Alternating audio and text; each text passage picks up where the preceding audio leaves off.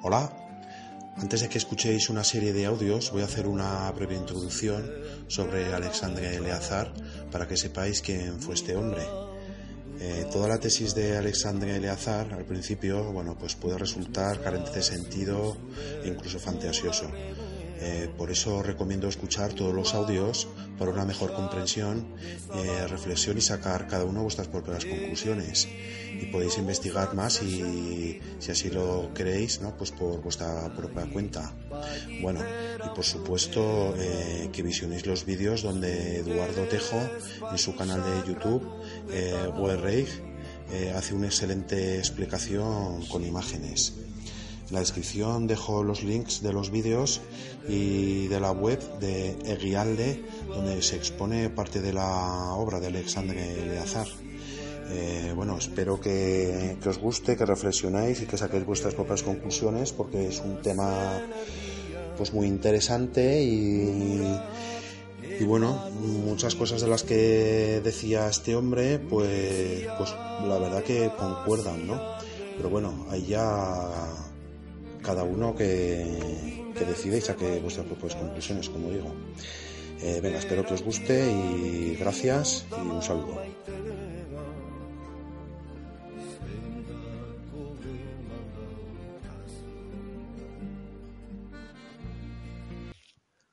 Alexandre Eleazar nació en Damasco en 1920 y falleció en Barcelona en diciembre de 2004. Huérfano a los trece años, pasó su infancia y parte de su juventud en Francia. En 1965 y en la ciudad de Barcelona, convencido de que el actual conocimiento sobre los hechos del pasado estaba equivocado, se puso la tarea de descubrir el secreto de las antiguas escrituras reputadas indescifrables. Tras dos años de arduos esfuerzos, logra interpretar su primer texto en escritura ibérica, valiéndose de la lengua euskera, que resultó ser la más antigua de las habladas en la tierra. Este primer texto era el conocido con la denominación de Plomo de la Serreta de Alcoy, hallado en unas excavaciones en 1922. Luego, al estudiar en profundidad bastantes grafías, incluidos los jeroglíficos egipcios, así como los vocablos y expresiones empleadas, llegó al, convencimiento de que los antiguos se sirvieron en primer lugar de una sola y única lengua, el elengoa, el cual su pariente lingüístico más cercano, aun existiendo en la actualidad, es el euskera. Se dio cuenta igualmente que a partir de ella se crearon una infinidad de modismos, los cuales tuvo que utilizar constantemente. Esto le permitió traducir numerosos textos, obteniendo así cuantiosas y valiosas informaciones, procedentes directamente de los escritores, historiadores y reyes que habitaron la península ibérica hace más de cinco mil años. El telón del gran teatro de la historia se levantaba para este investigador incansable. Con los éxitos logrados en el campo de las interpretaciones de los signos íberos y otros de parecida textura gráfica, decidió aplicar el sistema de traducción a los jeroglíficos egipcios, comprobando, y no sin gran asombro, que éste funcionaba a la perfección, echando así por tierra las afirmaciones y teorías enunciadas por Champollion y por otros acerca de la interpretación y traducción de los textos egipcios. Pudo observar cómo tales teorías estaban equivocadas principalmente a causa de que los investigadores no conocen cuál era el lenguaje hablado por los egipcios, siendo éste una derivación del elengoa y por tanto más parecido al euskera que las ramas lingüísticas semita o copta.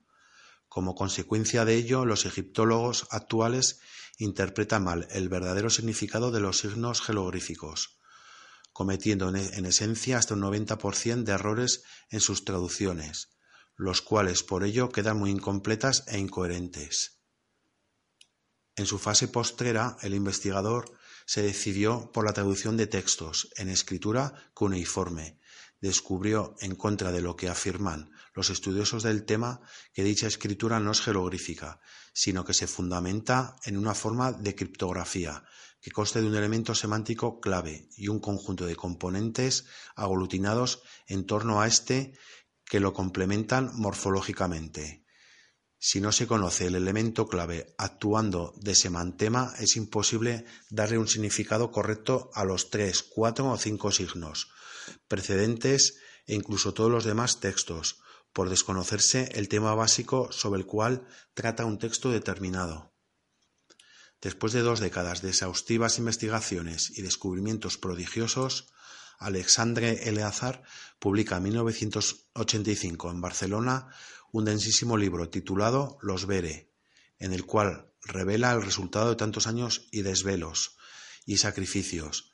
Este libro es el primero de una serie en proyecto junto a Los Payos y La Vivele.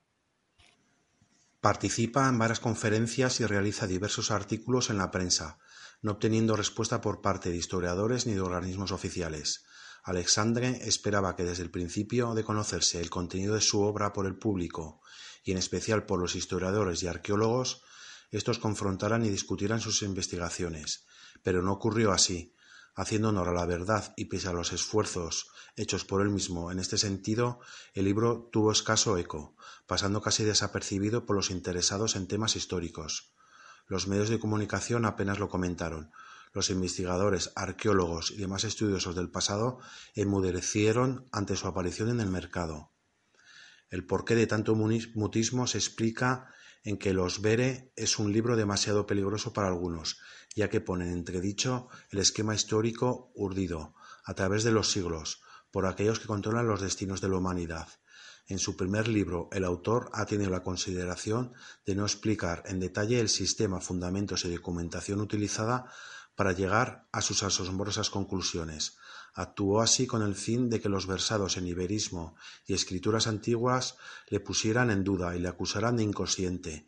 Intentaba así levantar polémica y que le desacreditaran con el fin de poder después, en una gran conferencia pública, exponer a todos sus detractores los detalles de su metodología investigativa y los fundamentos científicos de sus afirmaciones pero no pudo ser así ya que se impuso un velo de silencio en torno a su persona y su obra. Hay que destacar el hecho bien patente para la mayoría de los estudiosos de la materia de que existe un periodo casi en blanco en la historia, el cual va desde el siglo IV al siglo XV de nuestra era.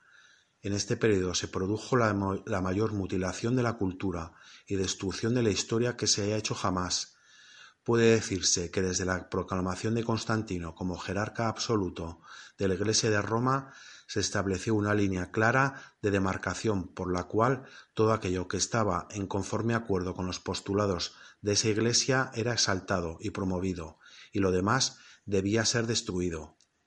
Esta es la causa principal de que la historia antigua haya llegado hasta nosotros muy mutilada intencionalmente tergiversada y transformada, de tal modo que hoy en día apenas sabemos con exactitud nada de ella.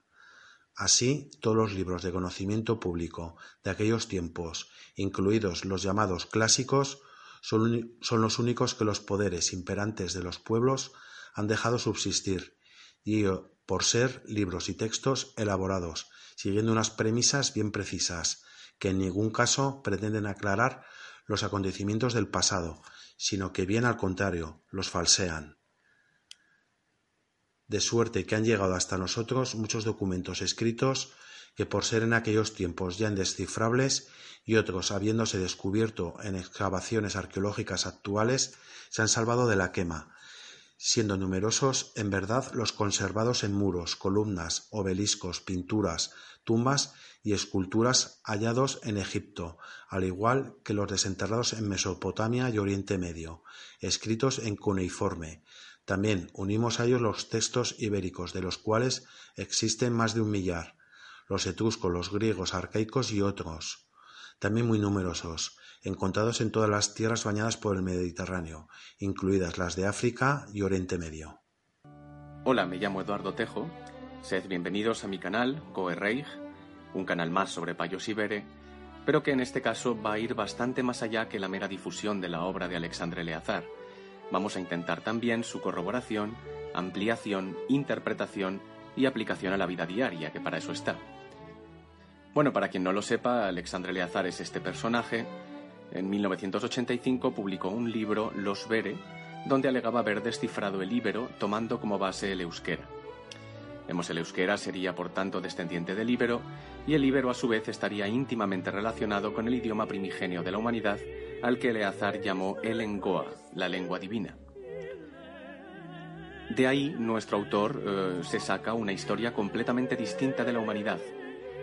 Una historia eh, extremadamente sorprendente que involucra una lucha eterna entre dos razas humanas venidas a la Tierra hace varios miles de años, la raza blanca o de los Bere y la raza amarilla o de los Payos. Una lucha que va más allá de la supremacía racial en este planeta y que, mucho más importante que eso, tiene que ver con la oposición de dos formas muy distintas de entender la vida y la sociedad. Una cruel y despiadada, la de los payos, que persigue el interés propio mediante la explotación de los demás, y otra libre y armoniosa, la de los Bere, que persigue el bien común y el desarrollo de la inteligencia. Mi primera impresión sobre esta obra fue terriblemente negativa, eh, recuerdo que, pues tras unas cuantas páginas, al ver que no tenía ningún sentido lo que estaba leyendo, lo dejé encima de la mesilla y no lo toqué en bastante tiempo. Sin embargo, pues eh, volví eh, a leer y continué leyendo porque pues me hacía gracia algo de lo que de lo que había visto ahí y al fin y al cabo me había gastado 50 euros en un tocho gigantesco y pues quería leerlo. haciendo esto y poco a poco fui penetrando en el pensamiento de Alexandre Leazar para descubrir que era bastante más profundo de lo que yo había visto en un primer momento. Y repito, a priori esto parecía una locura. Eh, Eleazar no nos explica cómo ha llegado a traducir esos textos, no nos da un sistema de traducción, luego, poco que uno empiece a mirarlo, ve que interpreta signos de diferentes maneras todo el rato, eh, bastante difícil entender cómo ha podido extraer eh, sobre todo esa historia de unos textos que nos hablan de cosas pues totalmente prosaicas como la ira de un capitán contra un pastorcillo y eh, cosas así. Es decir, a priori yo lo que vi es que es absolutamente imposible que la historia, detallada historia que nos cuenta Eleazar sobre la humanidad, tuviera algo que ver con los textos íberos que él detallaba en su libro. Ahora bien, eh, la historia me impactó profundamente, sentí una resonancia con ella, sentí que eso de alguna manera mm, encajaba. Y eh, pues eh, comencé un proceso de corroboración, de mirar a, mi alrededor, de ver pues qué nombres tenían los pueblos, de investigar el idioma, el castellano, el euskera. Y poco a poco pues fui de alguna manera viendo que muchas cosas encajaban perfectamente y la aplicación de la lógica, sobre todo la lingüística de Eleazar, permite comprender infinidad de eventos, pueblos, religiones y descifrar el significado de eh, los nombres que nos rodean. Daré infinidad de ejemplos de esto en los próximos vídeos. De momento, pues vamos a comenzar introduciendo un poco eh, sobre la persona de Alexandre Leazar. Bien, he dicho que yo no creo que él haya conseguido traducir esos textos íberos y desde luego no creo que de ellos haya extraído la historia que nos cuenta. Por lo tanto, como mínimo, eh, esa historia ha de proceder de un lugar distinto que pues, los, eh, pues poco más de un centenar de textos íberos que se han encontrado hasta ahora. Eh, entonces yo creo que puede haber una explicación a que él conociera esta historia y voy a dar en este vídeo lo que yo creo que es esa explicación. Bien, Alexandre Leazar dijo ser hijo del rey Faisal y de la duquesa Tatiana Romanov, hija de los zares de Rusia. Dice que la hija Tatiana logró escapar a su asesinato en 1917 a manos de los bolcheviques y que más tarde pues se vio obligada a ocultar su identidad para evitar que los servicios secretos que habían ordenado la muerte de los romanos dieran con ella y con su hijo, que sería Alexander. Su madre sería por tanto la que oficialmente fue Husaima bint Nasser, esposa del rey Faisal de Irak. Aquí podemos ver una comparativa entre la última foto conocida de Tatiana y la foto de Husaima bint Nasser. Vemos que pues el parecido es más o menos razonable, sobre todo teniendo en cuenta que han pasado unos 20 o 30 años entre ambas fotos. También podemos ver una comparativa entre Alexandre Eleazar y el zar Nicolás de Rusia, que pues alegadamente sería su abuelo. Vemos que también hay un parecido pues más que razonable, diría yo. También hay un parecido con el rey Faisal de Irak, que sería su padre.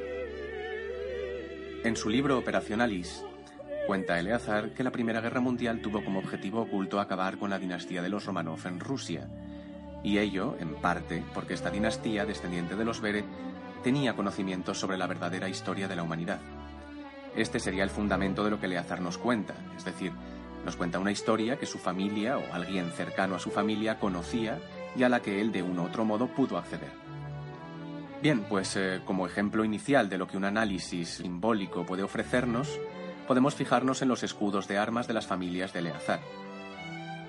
Este es el escudo de la dinastía Romanov. En el centro vemos un grifo rojo portando un escudo y una espada amarillas. Sobre el escudo hay un águila negra. Pues bien, el grifo es una mezcla de león y águila. El león es el símbolo principal payo, el águila es el símbolo principal bere. Bien, vemos que el grifo es rojo, que es el símbolo principal payo, y eh, tiene en sus manos unas armas amarillas. El amarillo es el color de los lotes o los cures, que son pues la división, por así decirlo, mercantil y sacerdotal del imperio payo, es decir, los que tienen el dinero son los que arman a Rusia. Y eh, Rusia lucha como, como lucha como payo, es decir, es rojo, pero los que protegen Rusia son pues los Bere, ahí tenemos el águila negra. Vemos como detrás del eh, escudo de la familia Romanov pues aparece el escudo del imperio ruso. Se trata de un águila de dos cabezas eh, que mira en dos direcciones. Este águila pues no es exclusiva del imperio ruso, es decir, la encontramos también en el imperio austrohúngaro o incluso grabada en una piedra de la época del imperio hitita hace miles de años. Es se trata de un símbolo muy antiguo.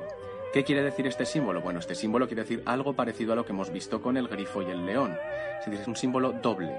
Quiere decir que el águila vere mira en dos direcciones. Mira por un lado a un cetro que simbolizaría la nobleza bere que gobierna en Rusia, y por otro lado mira a un orbe amarillo con una cruz rodeándolo, que es el símbolo de la dominación religiosa eh, de los cures sobre el mundo. Es decir, tiene una duplicidad paya-bere. Ahora bien, esa duplicidad se encuentra toda ella bajo una corona roja y amarilla. Todas las coronas son rojas y amarillas porque todos los países son gobernados en último término por los payos hoy en día. Serán los payos quienes destruyan a los Romanov, pues lo harán bajo esta bandera. Esta bandera es roja, del color de los payos, tiene una estrella de cinco puntas, un símbolo típico payo que veremos aparecer muchas veces, y una hoz y un martillo también amarillos. Esto quiere decir que eh, la teoría comunista, el plan para lograr movilizar a la clase obrera para que luche eh, en la dirección en la que uno quiere en cada caso, es un invento de los loteros. Luego tenemos el escudo de armas del rey Faisal, que es el escudo de la dinastía Hachemita. Faisal y su mujer fueron los últimos sharifs de la Meca. Sharif o sheriff en inglés, que quiere decir lo mismo, protector, eh, son aquellos que defendían el sitio sagrado de los Bere, la Meca. Luego veremos por qué la Meca es un sitio sagrado de los Bere. Bien, Faisal fue asesinado y por eso fue el último sharif hachemita de la Meca. El escudo igualmente nos indica un gobierno payo, por eso la corona es roja y amarilla, que se proyecta pues sobre un águila bere que está eh, encima de un símbolo solar payo eh, que se reposa sobre dos ramitas, una rama eh, de trigo amarilla, es decir, paya, y una rama verde, es decir, bere, pues el verde es el color de los bere. Vemos, por tanto, que también es una duplicidad paya-bere. Luego tenemos la bandera del Reino de Irak que Faisal creó en la Revolución Árabe. Vemos que la bandera de Irak tiene también una corona, pero que esta corona no es roja, solamente es amarilla.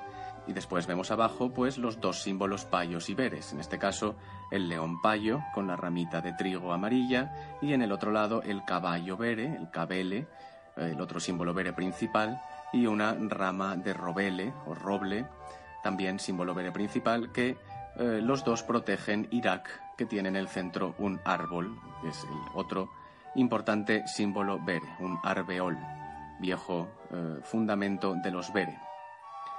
Por tanto, el reino de Irak recuerda que lo que los payos y los Bere protegen en él es un reino árabe, es decir, el reino de la tierra de los Bere.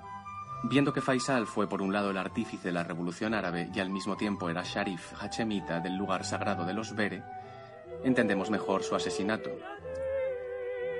Así, el mismo poder payo que destruyó a los Romanov hizo más tarde lo propio con Irak y recientemente se dedica a Siria. Aquí vemos el escudo sirio, dominado solamente por un águila bere sobre dos ramitas ambas bere, es decir, no hay ninguna duplicidad, no hay ninguna corona paya. Siria es más bere que los otros estados que hemos visto. ¿Y qué le ocurre a Siria? Bueno, pues Siria está siendo atacada por el gobierno payo mundial, por un lado, y también por los cures. Estos serían los cures. Aquí tenemos la bandera de ISIS. Esta es la bandera con la que los cures eh, han atacado siempre de manera extraoficial a los países. Es una bandera negra con símbolos blancos. Digamos, es la misma que la bandera pirata en su día. Pues bien, ISIS, ¿qué es lo que hace? Pues entre otras cosas, ISIS se empeña en destruir a martillazos los restos arquitectónicos del pasado. Es decir, ISIS destruye nuestro recuerdo del pasado. ¿Qué trata de garantizar esto? Pues lo que siempre han deseado los payos, que es a lo que viene toda esta historia. Que nadie conozca la historia verdadera para poder seguir ejerciendo su dominio mundial sobre una población confundida y sumisa que acepta su lógica del trabajo esclavo y la degradación generalizada de su inteligencia y dignidad. Bien, comenzaré en el siguiente vídeo analizando la historia que nos cuenta Alexandre Eleazar. De momento, pues eh, dadle a like si os ha gustado y suscribíos. En este capítulo vamos a entrar en los orígenes de la humanidad, los orígenes en un sentido material, es decir, haciendo referencia a la materia de la que está hecho el ser humano y no a su espíritu. Hablaremos en un posterior capítulo del origen espiritual. Desde la antigüedad se distinguen en la Tierra tres troncos raciales muy diferenciados, una raza caucásica o blanca, una raza négrida o negra y una raza mongólida o amarilla. La etnología oficial sigue haciéndolo, distingue entre estos tres troncos raciales. De acuerdo con Eleazar, estos son los diferentes eh, seres humanos originados en diferentes planetas que conviven hoy en día en la Tierra. Eh, por supuesto, estas razas son en general mestizas. Tras miles de años ha habido una interferencia genética altísima. Ahora bien, los datos científicos actuales continúan mostrando claras diferencias estadísticas entre ellas. Por ejemplo, la media de la capacidad craneal es distinta, eh, también lo es correlativamente la del coeficiente intelectual. Eh, hablamos de medias, evidentemente, no de individuos. Los individuos pueden ser más eh, o menos grandes, mejor o peor formados, más o menos inteligentes, pero hay una media estadística racial. dice Alexandre Leazar que la raza negra es la más antigua en este planeta. Por eso en el Engoa, dice, se llaman Níger Canibale, la gente negra oriunda de la Vale. La Vale es la tierra. Eh, de Vale viene Val, eh, bol, ¿no? en inglés, pelota. De este término proviene el actual caníbal, eh, Níger canibale, pero no tiene la misma connotación antropófaga. Debido a su pigmentación, que es fruto de su alta concentración en melanina, la raza negra ostenta una mayor resistencia a la luz ultravioleta. Paralelamente, la genética blanca comporta una mayor capacidad de producción de vitamina D, que extraemos normalmente del Sol. Así que de esta forma la raza negra es más necesitada de vivir en lugares con sol, mientras que la raza blanca puede permanecer en lugares con menos eh, cantidad de rayos solares al año, porque eh, su propia genética produce esa vitamina que de otra manera tendría que venirle del sol. Es debido a ello que la distribución del ser humano en la Tierra se produce naturalmente en razón del clima. Aquí vemos pues cómo la raza negra tiende a distribuirse en las zonas ecuatoriales eh, o las zonas que tienen más luz. Podría pensarse que es precisamente el clima el que ha hecho evolucionar las razas, pero eh, tal hipótesis en realidad decae al comprobarse cómo en los últimos años de colonización la raza blanca ha preferido también establecerse en zonas frías, tales como Sudamérica, Sudáfrica, eh, el sur de Australia, Nueva Zelanda, es decir, no ha evolucionado para ser blanca en esas zonas, se ha instalado, ha decidido instalarse ahí, voluntariamente. Conforme a la ciencia oficial, la raza negra evoluciona desde el Homo erectus. Esta es la distribución arcaica del Homo erectus, que como vemos coincide casi completamente con la actual distribución de la raza negra. Eh, ahora, ¿vienen las otras razas también del mismo ancestro común? ¿Venimos del Homo erectus? Pues bien, la genética moderna apunta a que no, por medio de estudios sobre ADN mitocondrial y cromosomas Y, se ha refutado la teoría del génesis africano y se postula más bien la preexistencia de varias razas humanas sin un ancestro común conocido. El historiador Greg Jeffries explica que el mito de la migración africana y la mutación de negro a blanco en realidad hunde sus raíces en una campaña académica de los años 90 para eliminar el concepto de raza, una campaña, una propaganda, que prosigue en la actualidad, haciendo incluso que mostrar un estudio científico que detalle diferencias entre razas pueda llegar a ser objeto de demanda judicial por racismo, es decir, que mostrar datos científicos eh, sea visto como una opción ideológica. La distribución original de la raza blanca sigue siendo parecida a la de antaño. es decir, son los lugares donde se produjo la asentación de los Bere tras su llegada a la Tierra. Podemos deducirlos todavía, por ejemplo, pues de la preeminencia geográfica de ciertos rasgos genéticos, como pueden ser pues el pelo rubio, los ojos azules. Aquí vemos un mapa de la distribución estadística de ojos azules en Europa.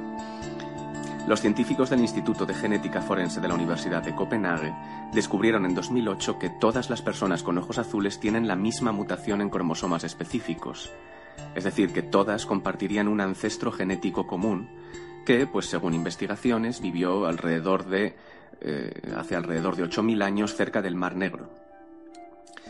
Se trata, por supuesto, de los que llamamos arios o indoeuropeos, que al parecer, bueno, oficialmente se expandieron desde esta zona hacia el resto del mundo, eh, llevando con ellos la agricultura, la rueda, eh, los caballos, el hierro, a otros pueblos que estaban más iletrados. Estos son los Vere, por tanto, que gobernaron la India antigua, los que redactaron los Vedas, libros sagrados del hinduismo, por ejemplo. Esto explica que en toda la antigüedad existiera el mito de la sangre azul, que pretendían tener los miembros de las antiguas monarquías y aristocracias a lo largo del planeta. ¿Pero acaso no venían los arios o los Vere del mismo ancestro que la raza negra o amarilla? Bueno, hemos dicho que no. En 2012, un estudio genético sobre cromosomas Y descartó cualquier posible ancestro común africano de la raza blanca Examinando grupos haplo, actuales nórdicos, del hombre de Cromañón, se constató la ausencia completa de genes africanos en los Cromañón, lo que se complementa con la ausencia completa de genes haplo en los actuales africanos modernos. Por tanto, no hay ninguna relación entre ellos, ningún ancestro común entre ellos, ni de uno a otro ni de otro a uno. El hombre blanco no viene de África, si bien la mayor parte de la población sigue creyendo que sí, atizada por una propaganda continua. Además de ello, el examen de una secuencia genética completa de Cromañón de hace 28.000 años demostró que ésta era idéntica a la de algunos europeos modernos. Esto quiere decir que no hemos evolucionado nada en ese tiempo y también que los primeros hombres eran ya como somos ahora, al contrario de lo que se nos muestra en la propaganda cinematográfica que los pinta como seres eh, burdos, eh, brutos, de aspecto nada agradable, hasta el neandertal compartía con nosotros el 99,99 de los genes. Es decir, la diferencia existente entre nosotros y el neandertal es la misma que existe entre dos personas cualquiera hoy en día. Además, ambos, Cromañón y Neandertal, solo presentes en Europa, tenían cerebros más grandes incluso que los de los humanos actuales. Eh, son 1.590 eh, centímetros cúbicos comparados con los actuales 1.350 centímetros cúbicos de media. Es decir, tenían sin duda que ser más inteligentes. También eran más grandes físicamente, bastante más, entre dos metros o más de dos metros. En fin, el hombre de Cromañón es la manera moderna con que denominamos a estos primeros nórdicos bere, arios, indoeuropeos, como se les quiera llamar. Este es el autorretrato en marfil de uno de ellos, datado hace 28.000 años. Con esa diferencia genética mínima y esta mayor inteligencia, esto podría estar un poco más cerca de cómo serían nuestros antepasados Bere. No hay razón alguna para pensar que serían feos y estúpidos si sabemos que genéticamente eran superiores tanto física como intelectualmente. Hemos, por tanto, involucionado a lo largo del tiempo y no al contrario como se nos hace creer. Retratar a los hombres prehistóricos como monos retrasados es parte de la estrategia de que aprobemos las condiciones de vida actuales y rechacemos el ejemplo del pasado. Pues si buscáramos allí, hallaríamos la libertad y la dignidad de una vida humana plena en un mundo precioso, desbordante de vida y abundancia, el mundo de los Bere originales, hace ya mucho tiempo derrotados por los payos. Dadle a like si os ha gustado y suscribíos. Nos cuenta Eleazar que las razas blanca y amarilla, a diferencia de la negra, no vienen de la Tierra. Esta es la explicación más sencilla de su repentina aparición paleontológica y de la ausencia de una evolución genética, así como de un ancestro común con la raza negra. Efectivamente, como veíamos en el anterior vídeo, no parece demasiado plausible que hayan existido en el mismo planeta tres líneas independientes de evolución del primate al ser humano, que hayan dado las tres en generar una criatura casi idéntica. Eleazar nos dice que los primeros en llegar a la Tierra son los payos, la raza amarilla. Dice que proceden de las Paleides o Pléyades, Estas son supuestamente descripciones de aeronaves antiguas en relieves egipcios. Payo viene de Pa, Sol, Dios Padre, y hombre y O, mujer, es decir, hombres y mujeres de Dios Padre. Adoran por tanto al Pa, que identifican con el Sol, también llamado Ra, creador. Es decir, son paganos. Su Dios es simbolizado por el Sol, pues el Sol es el Padre de toda la vida en la Tierra, el Creador. Es así porque la irradia con sus rayos, la insemina.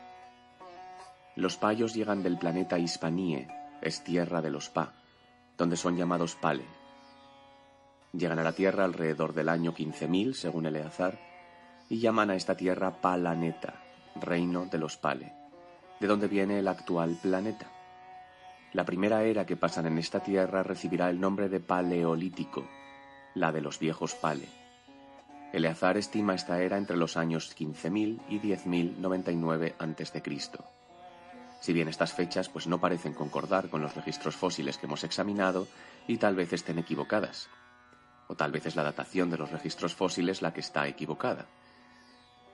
Durante esta época fundan el primer imperio o imperio de los patos con capital en Manaus, en la antigua Antártida, hoy cubierta de hielo. Es preciso indicar aquí que conforme a Eleazar, en aquella época la masa terrestre de la Tierra estaba distribuida de otra manera, formando un único continente o Pangea, con el Ecuador en un lugar distinto del actual. La razón de que la geología no haya advertido esta posibilidad, o que si la ha advertido la haya advertido ocurrida en un tiempo mucho anterior, estriba en que las mediciones geológicas se basan en los movimientos naturales de las placas tectónicas, mientras que el cambio en la morfología del planeta, según Eleazar, se debió a un acto repentino, el golpe, sucedido hace unos 12.000 años, que provocó también el hoy conocido como diluvio universal, del que hablaremos más adelante. En ese impacto, que conmocionó a toda la humanidad antigua, se perdería gran parte de la tecnología que Payos y Bere aún conservaban de sus mundos originales. Al llegar, los payos construyen un inmenso palacio en Manaos, donde reinaba el Paraón, el Gran Padre. Hoy la P se ha convertido en una F como sucede en muchísimas otras palabras. Los pares serán la casta gobernante.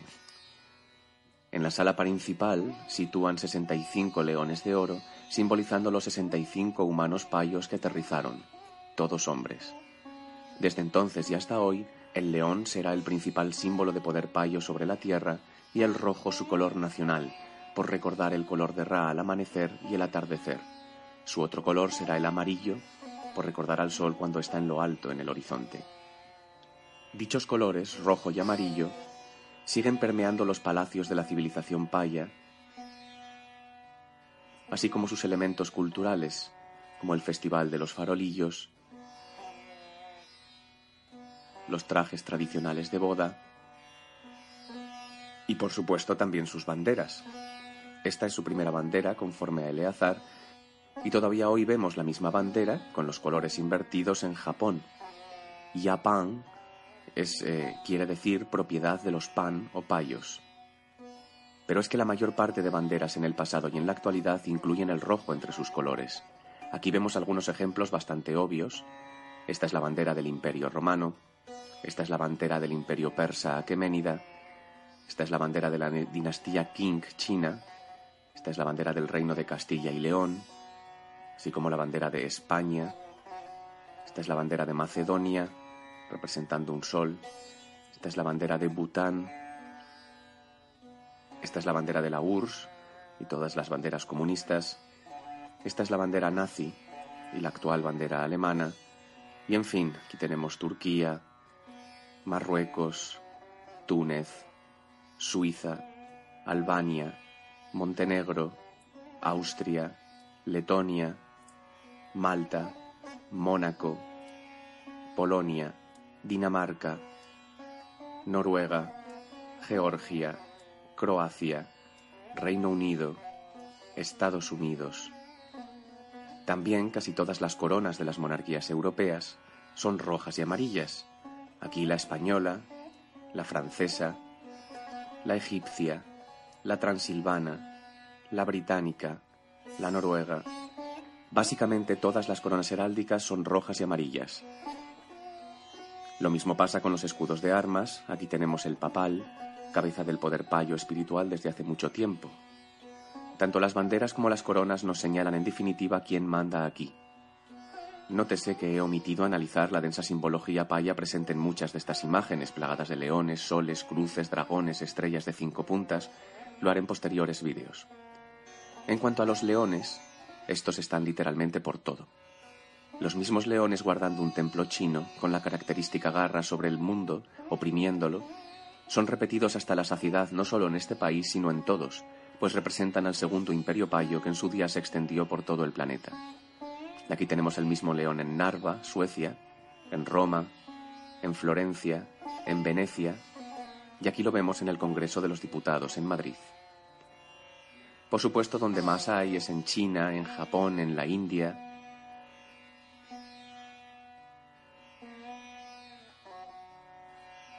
Pero hay más leones en cualquier lugar y época. En Egipto tenemos estos, La esfinge, por supuesto, también era un león, y así debía lucir antes de que le cambiaran la cabeza, que está hecha de otro material. Esta era la puerta de Hattusa, la capital de los hititas, y la puerta de Babilonia, llamada Puerta de los Leones. Estos son los leones en el templo griego de Delos, otro león griego con su color original restituido. Este es un león en el templo romano de Apolo en Frecia y otro en la Puerta de los Leones en Jerusalén. Estos son los leones en la puerta de Angkor Wat, en Camboya, y aquí otro frente a la librería pública de Nueva York. Aquí tenemos los cuatro leones en el Victoria Memorial en Londres, representando los cuatro imperiopayos que anteceden al actual. Vemos los mismos cuatro leones en la columna de Nelson, en Trafalgar Square. Y son los mismos, al fin y al cabo, que encontramos en el templo de Kailash, en la India, con la misma estructura arquitectónica este otro ejemplo de los cuatro imperios en la India que nos brinda el propio Eleazar, el cual desgraciadamente no tenía Google para justificar mejor sus escritos. Desde luego, el león y el sol no son los únicos símbolos payos, también lo es destacadamente el dragón, el patari o serpaín, dragón o serpiente, conforme a Eleazar, fue un animal real que existió durante el primer y segundo imperio payos. Era utilizado en la mesa o misa, la ceremonia religiosa paya, donde a veces se le brindaban seres humanos vivos como sacrificio. Nos cuenta Eleazar que en los muchos sacrificios que realizaban en sus témpalos, los pares gobernantes bebían la sangre de las víctimas ofrecidas por los cures, curas. Eran ritos de una crueldad extrema, dice que a veces hasta comían bebés. La característica principal de los payos, como veremos, es la generación de una sociedad piramidal opresiva, y en tiempos del primer imperio payo esta opresión se manifestaba físicamente en los sacrificios humanos, de los que aún quedan vestigios. Pues bien, dragones vemos también muchos, si bien concentrados en Asia y Mesoamérica, cumpliendo la misma función que el león, guardar palacios o templos. Aquí los vemos en Tailandia, en Indonesia, en China, pero ya guardaban el mundo en el antiguo Egipto, en la India, y por supuesto en México. Finalmente, el otro símbolo payo tradicional es el toro, símbolo de fertilidad, prosperidad y fortaleza. Este es Apis en Egipto. Aquí tenemos unos toros en el templo de Cnosos en Creta. Aquí vemos los toros de Pisando en Ávila. Aquí vemos el toro payo raptando a Europa, es decir, conquistándola. Ese sería el significado del mito griego del rapto de Europa, mucho más prosaico de lo que la actual confusión generalizada que llaman cultura pretende. Y es que los payos han descubierto que es más fácil gobernar a una gente que ni siquiera sabe que está siendo gobernada, que ni siquiera recuerda que ha sido libre y que las cosas han sido de otra manera en el pasado. Para terminar con los toros, por supuesto que decir. España quiere decir literalmente es tierra de los payos, pues como veremos, aquí estuvo la capital del segundo imperio payo, Caide, en la actual Cádiz, y aquí transcurrieron buena parte de las guerras y periplos entre payos y veres. Existe un honor en la clase gobernante paya en mostrar que esto es suyo. Su forma de mostrarlo es plantando toros como setas por todos los caminos de la península, y ensalzar al torero con su traje de luces amarillo y su manto rojo como símbolo nacional. Al fin y al cabo, España, dicen, y nos han repetido a todos en la escuela, tiene la forma de la piel de un toro. Seguiremos hablando largo y tendido de los payos, pero baste esto como introducción para presentar a la otra raza llegada a la Tierra, los Bere, que trataremos en el próximo capítulo. Dadle like si os ha gustado y suscribíos. Cuenta Eleazar que la raza Pale de las Paleides, aquí llamada Payos o Pan, había estado en guerra con la raza de los Eduen, aquí llamada Bere, Bele, Ele o Edu. El señor de los cielos de los Eduen, Jaungoico, impuso un tratado de paz donde se dividía la galaxia conocida en dos partes, una para los Eduen y otra para los Pale. La Tierra pertenecía potencialmente a los primeros, pero los Pale se saltaron el tratado mandando una nave a colonizarla, como hemos visto en el anterior capítulo. Esta sería la razón de que Jaungoico enviara a la Tierra a su heredero, Dios segundo o Dios B, B quiere decir dos en el Engoa. Dios B es quien da nombre a los Bere de esta tierra. Dios B era el zar, o rey, de los Ele, pues gobernaba sobre los hombres que habitaban en los globos Eliseo. Pues bien, el zar de los Ele viajó a la tierra únicamente con sus tres hijas, María, Marta y Margot, con la misión de crear la raza blanca en ella. Estas tres hijas son conocidas como las tres Shurides, las tres blancas, y a lo largo de la historia se les ha dado muchos nombres, las Helenas, las tres Gracias, las tres Marías, las Cariátides, las Keries, o las Belqueries, queridas del Bel o Valquirias, representadas normalmente aladas, pues vienen de arriba. Las Helene llegan a la Tierra hacia el año 10.876 a.C., según Eleazar, es decir, unos 4.000 años más tarde que los Payos. Llegan desde Val-Edén, el planeta Edén, que hoy seguimos llamando Edén. Aterrizan en México, región a la que llaman Améric, que quiere decir contacto final. De los Ele vendrán más tarde los helenos griegos y Elas, nombre actual para Grecia. También el lenguaje. El lenguaje viene de Elengoa, la lengua de los Ele o la lengua divina. En su viaje a la Tierra, a causa de un accidente en su nave espacial, el zar de los Ele muere.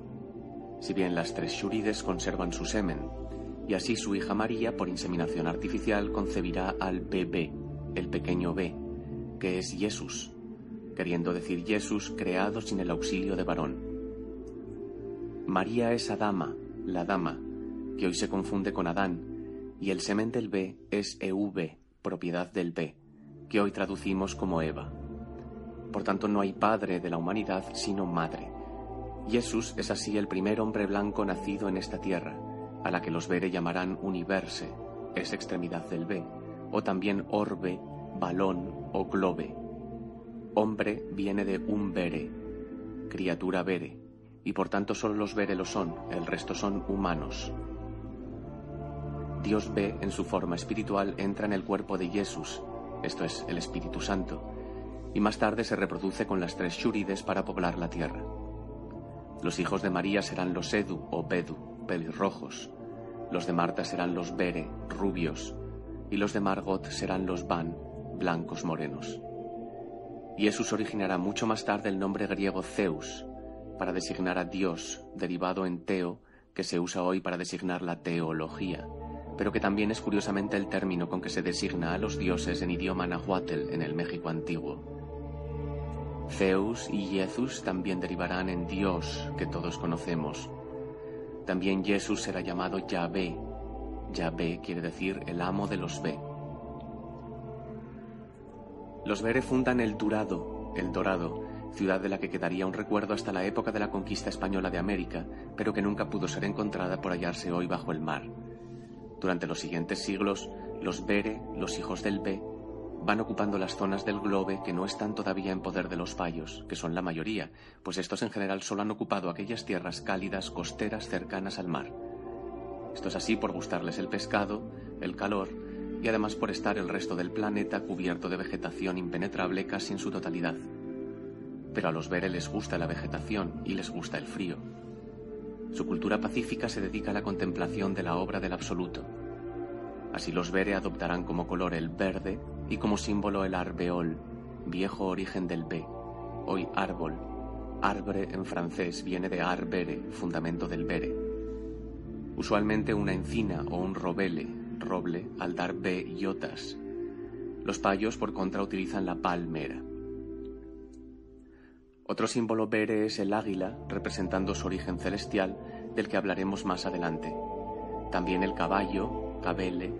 Aquí vemos a San Jorge a caballo matando al dragón payo. Veremos después qué significa. Otro símbolo bere es el carnero o cordero o cabra, cabera, que también se dice B en el engoa por el sonido que hace al balar. De ahí viene la expresión Cordero de Dios, que equivale al bebé Jesús, hijo de María. Hasta hoy podemos ver que el nacimiento del bebé se produce en Belén, que viene de Baleden, su planeta de origen, donde efectivamente el zar nació, alumbrado entre otras cosas junto a dos corderos. Por supuesto es una historia altamente distorsionada por los payos, pero como en todos los casos, quedan los restos de la original. Jesús es el Hijo de Dios Todopoderoso, Jaungoico, abreviado Go para los Bere. Hoy se sigue llamando God y Got a Dios en los idiomas germánicos. Los reyes Bere son Kingo, energía o carne de Dios, de donde viene King, rey, mientras que los payos son Raja o Rai o Rey, un rayo del sol. También son llamados Paraón y Mendón, de donde viene hoy la palabra mandón en castellano. Muchos pueblos de la antigüedad tienen la partícula go, como los griegos. Estas son esculturas griegas antiguas con su color original restituido. Vemos que todos son blancos a diferencia de los griegos actuales.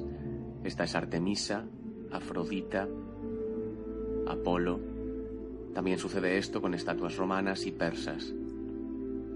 Los Bere en aquellos tiempos eran muy altos, midiendo al menos dos metros, como los restos del cromañón demuestran, por oposición a los payos que eran bajitos y cabezones.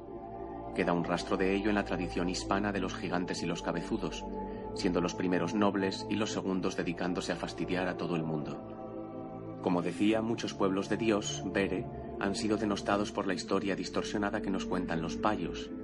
Presentados como salvajes asesinos, tenemos ya para empezar al gigante Goliat, a quien David vence con una triquiñuela, única forma en que los enanos payos tienen de derrotar a un gran Bere. Los romanos son atacados por los vándalos, los poderosos Van, y los godos, los de Dios. En la mitología goda oficial, su pueblo procede de los gigantes, de Armenón, en el Engoa sería algo así como el fundamento del gran mando. Es un hecho histórico reconocido que fue la caballería pesada de los berbere o bárbaros la que acabó con la organización militar romana. Por otro lado, este es el símbolo de los godos, presentando un águila bere. Más tarde los cristianos eran invadidos por los árabe de la tierra de los B. Esta era la bandera de Al-Ándalus, verde y blanco, colores bere, por oposición a la actual de España, idéntica pero roja y amarilla, colores payos. También fueron los cristianos saqueados por los vikingos, Be-Kingo, carne del dios Be, procedentes del mismo lugar que los godos, Escandinavia, las tierras Bere por excelencia. Norvege, Svede. Resulta interesante resaltar que hoy se sabe que los Bekingo no tenían cascos con cuernos sino acaso con alas, símbolo del águila Bere. Los cuernos, símbolo del toro payo, fueron añadidos en el siglo XIX para humillarlos. Estos son los que sí llevan cuernos de toro. Esta era la bandera vikinga de Vinland y esta es la actual bandera noruega tras la conquista paya, de verde a rojo. Igual proceso sufre el Imperio Otomano tras la reforma de Mustafa Kemal Atatürk. También la Europa paya sufrió la invasión de los mongole, de la tierra de Dios y de la Madre, cuyo poder también residía en la caballería. Y también nos son presentados igualmente como salvajes asesinos. Conforme a Eleazar, tras la migración desde Améric, los Beres se establecerán en la actual Europa, que ellos llaman Eurobe, propiedad de los Be. Muy particularmente fundan su primer reino árabe en la península ibérica de los Bere, con capital en Beturo, el fuerte del Be, de donde vienen los Baturros. Beturo es la actual Zaragoza. Más tarde los payos, cuando conquisten Iberia, la llamarán Hispania, tierra propiedad de los payos, nombre que sigue ostentando hoy en día, pues son los payos sus actuales gobernantes. Los payos, que han gobernado el mundo durante mucho más tiempo que los Bere, se han esforzado mucho por borrar, tanto de la historia como literalmente, tanto la raza blanca en sí como su religión y su recuerdo. Es así que llega a nosotros una historia distorsionada, alimentada por una continua propaganda a todos los niveles de quién fueron los antiguos. Ahora bien, nunca lograron borrar totalmente a los Bere de la península ibérica, pues el Eta Beric, el reino de los Bere, el actual País Vasco, resistió la invasión paya hasta tiempos recientes, posibilitando que llegue hasta nosotros este tesoro que es el euskera. Este es el actual escudo de armas del País Vasco que, como vamos a ver, sigue mostrando esta eterna lucha entre payos y veres. Sobre unas verdes hojas de róbele con bellotas, con cintas blancas y verdes colgando, aparecen las cuatro provincias. Arriba a la izquierda, Álava, defendiendo sus verdes prados del león rojo payo. A su derecha, Vizcaya, mostrando un ardeol vere rodeado de curuches rojas payas, otro símbolo payo antiguo, es decir, sitiado. Abajo a la izquierda, Guipúzcoa, mostrando tres árboles veres que simbolizan a las tres shurides, las tres madres del pueblo vere. Navarra, Iruña, a su derecha, es una mancha roja, pues fue conquistada por los payos ya en el sexto milenio antes de Cristo, según Eleazar. Resulta impresionante cómo el castellano moderno conserva cientos de palabras a través de las que nos llega el conocimiento antiguo. Se trata de una especie de aviso de los antiguos habitantes de la península sobre quién es quién. El patriarcado payo, formado por patricios, pacta y parlamenta mediante un sistema de partidos. Tiene patrimonio, palicía que te da palizas, te trata a palos, mete a tus hijos en parvulitos, parte el mundo fundando países y provincias, pero la parsimonia del pánfilo payo que te cuenta patrañas no resiste comparación con el elevado verío del bello vere, su nobleza y su verdad. De él vienen la universidad y la educación, suya es la libertad. Dadle a like si os ha gustado y suscribíos. Bueno, en este vídeo vamos a hablar del mestizaje. El mestizaje es un invento fundamentalmente payo. ¿Por qué? Pues la razón es muy sencilla. En esta foto podemos ver más o menos pues cuál era la estatura aproximada de un bere, un payo y un níger en aquella época. Podemos comprender cómo al payo podía interesarle adquirir las cualidades genéticas de las otras dos razas. El mestizaje siempre va a ser propuesto por el débil, puesto que desea que su descendencia sea más fuerte. Nos dice Leazar que los payos iniciaron pronto el mestizaje con los níger. ¿Por qué? Bueno, pues porque su raza, pese a estar infradesarrollada tecnológica e intelectualmente, pues tenía unas cualidades genéticas, era más fuerte, eran más sanos y más libres que los payos. Fruto de este mestizaje van a surgir distintos subgrupos raciales. El primero de ellos, y del que más vamos a hablar en este vídeo, son los egitanos.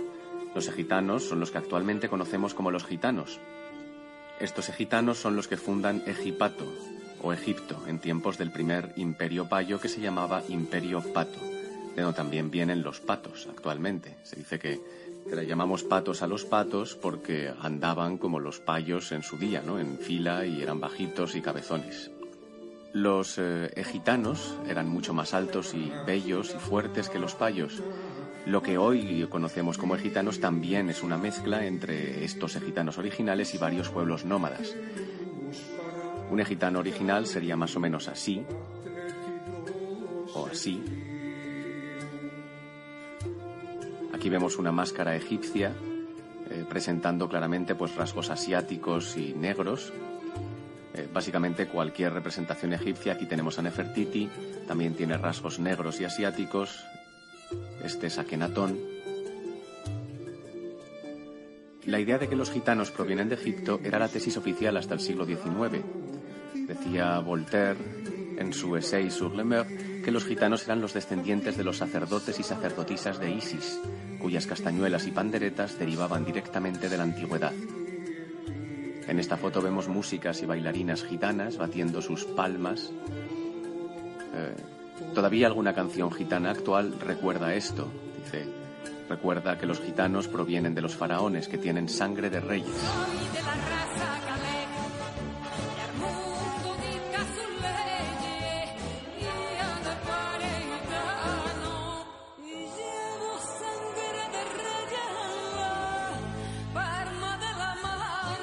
Es de los egitanos de donde vendrá la guitarra, egitar, todavía pronunciado así en inglés, los vemos aquí también tocando otros instrumentos como la flauta de Pan, la lira de la tierra de Ra o el arpa, fundamento del Padre. Hablaremos más adelante de la procedencia de los instrumentos musicales. Aunque inicialmente parte del imperio payo, la tendencia de los egitanos va a ser a desligarse de los payos. En algún momento, los egitanos pasarán a ser un pueblo libre, y así es que su etnia sigue hoy en día llamando payo, despectivamente, a aquel que lo es. Es decir, llaman payos a los que entienden la vida dentro de una cápsula de trabajo asalariado y explotación de la individualidad, a los que experimentan la decadencia y artificialidad en que los payos han convertido el mundo. Otros subgrupos étnicos payos, fruto de este mestizaje y del posterior con la raza bere, serán los aqueos, los chinos, los tallos, los apaches, así como otros indios americanos, los maya, y otros como los morros, los palestín o los malos. Con la llegada de los bere, los payos se interesarán mucho en las mujeres bere, las bellezas, y las preferirán a las suyas. No ocurrirá así, al contrario, las mujeres bere se veían usualmente fascinadas por los hombres de tez morena, según nos cuenta Eleazar. Los payos se burlaban de los hombres bere llamándolos afeminados por sus rasgos suaves, y de ahí surge la palabra maricón. Maricón quiere decir buen hijo de María. Todos los bere, como hemos visto, son hijos de María. El mestizaje de los payos con los bere, con sus mujeres, en Vera, comenzó muy pronto y por las mismas razones que el de los negros, la mejora de su raza. Dice Leazar que esto se debe a que genéticamente los Bere no tenían ninguna predisposición a la enfermedad. En un inicio, la enfermedad es exclusiva de los payos. Enfermedad viene de imparemedadi, de donde viene también el actual inglés impairment. Así ocurre con la goripa, la peste, la alepare, la tupárculos, la seipalis, Además de estos ejemplos que nos brinda Eleazar, en el diccionario podemos encontrar otras enfermedades que contienen el prefijo pa. El paludismo, las paperas, el papiloma, las palpitaciones y otras palabras que se refieren a lo mismo, como pandemia, patología, plaga, patatús, parásito, palmar. Contra ello los payos inventan las pastillas. La única enfermedad compartida tanto por payos como por bere era la fiebre. Por eso se le llama así. Fiebre, dice Eleazar, viene de pai bere. Fruto del mestizaje entre payos y beres surgen progresivamente los pabele, palabra que derivará en plebe. Plebeíos, pale y be, hombres y mujeres, o pabellum, de donde viene pueblo, que hoy constituye en Europa la mayor parte de la población. Pabelación, buena raza de los veles payos. En Roma gobernaban los patricios, los pares de Roma, sobre la palebe, la población mestiza payavere. Aquí vemos a un tribuno de la plebe que conforme a esta teoría no era únicamente una clase socioeconómica, sino también racial. Aquí podemos ver diversos pabele en retratos funerarios del Imperio Romano.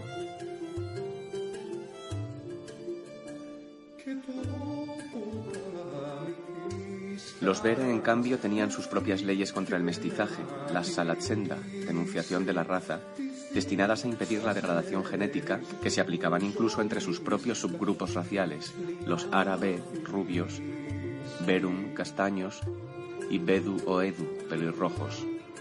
Mucho más con los payos o los níger. Hoy todo esto es considerado racismo, pues los payos han logrado imponer una pseudo-moral según la cual la autoprotección de la raza está mal vista cuando la raza que se protege es la blanca y bien vista cuando se protege cualquier otra. Por ejemplo, a todos nos han contado cómo la llegada del hombre blanco a América diezmó a las poblaciones de indios que no tenían inmunidad contra enfermedades tan normales como la gripe. Es más, llevan 500 años promoviendo lo que se conoce como la leyenda negra española, el relato de las atrocidades y masacres que los españoles cometieron al llegar a aquellas tierras. Mucho de esto es sin duda innegable, pero no hay que olvidar que tales actos se proyectaban sobre una población que andaba en taparrabos haciendo sacrificios humanos constantes y muchas veces hasta practicaba el canibalismo. Una población que además aceptó inmediatamente la naturaleza superior y hasta divina de los hombres de tez blanca en el recuerdo de otras ocasiones cuando ésta se presentó ante ellos. Hoy en día, en pleno revival global de esta leyenda negra, el hombre blanco es presentado como el origen de todos los males en la Tierra.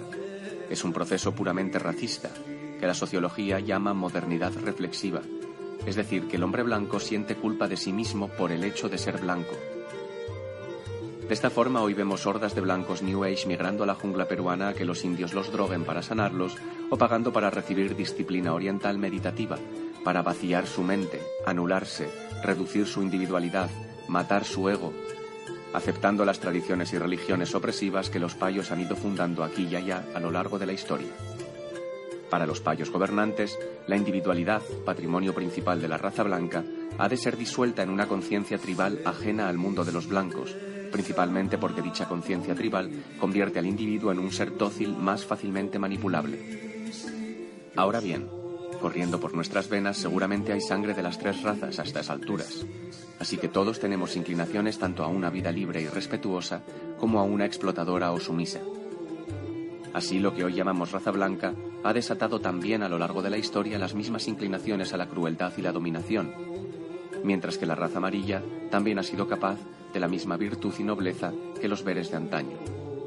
Por eso decimos ya no es una cuestión racial. La raza puede contener potencialidades, pero al final la importancia radica en cuáles alimentamos durante nuestras vidas. Esta será en parte la temática de nuestro siguiente vídeo dedicado a la religión. Dadle a like si os ha gustado y suscribíos.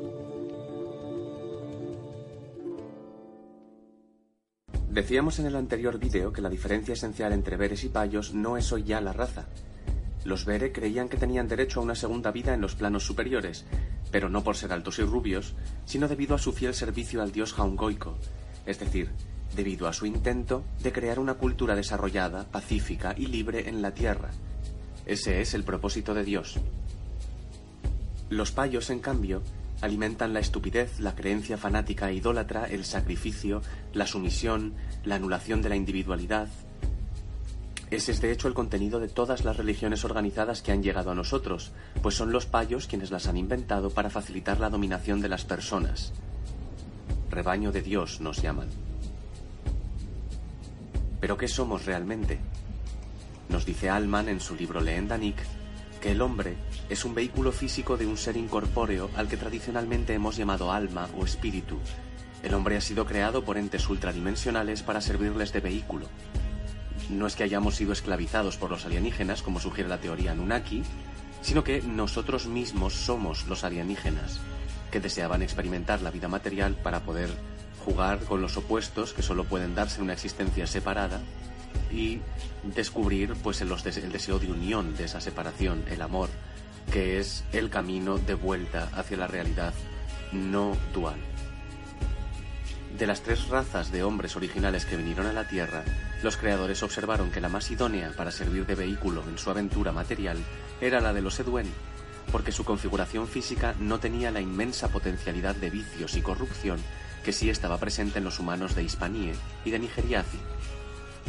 En sus cientos de miles de años de existencia, los Eduen lograron descubrir el funcionamiento del juego y propusieron unas reglas para hacer que éste evolucionase en un entorno de armonía, de persecución del bien común y de desarrollo de la inteligencia. Como al entrar en el vehículo físico la entidad lo olvidaba todo, no se recordaba como Dios creador, los payos aprovecharon esto para engañar y explotar a la gente, inventándose falsas reglas del juego de la vida que les beneficiasen a ellos, aunque no hay que olvidar que también eran payos los engañados, con igual tendencia a la idolatría fanática que a ser idolatrados por fanáticos. Esta es una descripción del jardín del Edén. La serpiente simboliza a los payos que introducen a los primeros vere inocentes al concepto de pecado. Esa dama y Euve, la dama María, madre del hombre, y la propiedad del Be, Dios Be o Dios segundo, enviado a la tierra por Jaungoico. Hay que decir que Jaungoico no es un dios inmaterial, sino un Eduen físico que se ha iluminado y ha descubierto los principios que rigen el universo. Go se ha recordado como Dios creador y ahora puede crear desde el plano físico. Ese es el final del camino religioso para un humano, regresar a la fuente creadora que es su propio espíritu. Así pues, los Eduen son una sociedad libre, cuya aspiración es el perfeccionamiento del ser humano y el desarrollo espiritual de su alma, conforme a un modelo natural de grupos humanos que trabajan al unísono y se prestan desinteresada colaboración. Al contrario que los Eduen, los Pale fundan una sociedad artificial basada en el engaño y la dominación de otras almas encarnadas para el provecho propio.